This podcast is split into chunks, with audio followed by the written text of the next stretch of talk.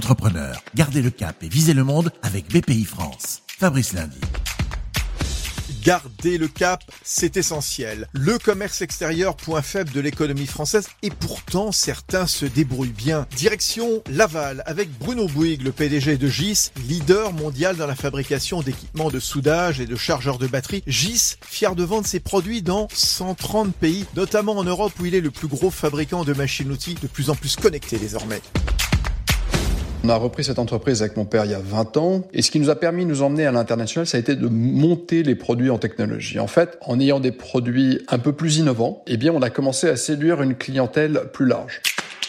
Quand on est dans ce que je vais appeler un produit entrée ou moyen de gamme, on est finalement en concurrence vis-à-vis de beaucoup d'exportateurs de tous les pays du monde. Et finalement, un peu dans le modèle allemand, c'est-à-dire quand on monte en gamme, et eh bien tout d'un coup on joue dans le haut du panier où finalement il y a peu d'exportateurs. Et là on arrive à se différencier. Et en 20 ans, ben, on est passé de aucun pays à l'exportation à 130 pays aujourd'hui. Le Made in France industriel, il avait été un petit peu oublié et je dois dire qu'il remonte en ce moment, notamment grâce à l'impact de la communication de la French Tech, qui a propulsé la France sur euh, la scène des grandes startups internationales et tout d'un coup, on a l'image des industriels français comme étant des industriels technologiques. Et c'est très important parce que si euh, le symbole euh, de la robustesse était primordial il y a 10 ans, aujourd'hui, ce qui est important, c'est d'avoir le symbole des machines connectées. Et donc, c'est très bénéfique.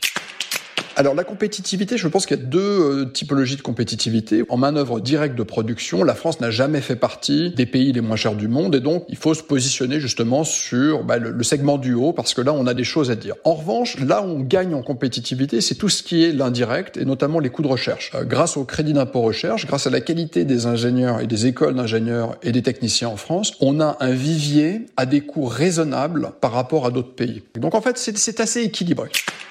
Nous, depuis 20 ans, on est monté en technologie et en montant en technologie, les coûts de R&D ont augmenté. Donc pour être performant, il faut toucher des marchés adressables de plus en plus grands. Aujourd'hui, eh bien, il faut taper l'Europe. Il faut au moins avoir 400 millions de clients dans un marché adressable pour pouvoir véritablement faire tourner une usine qui nécessite 10 bah, fois plus d'ingénieurs qu'il y a 20 ans.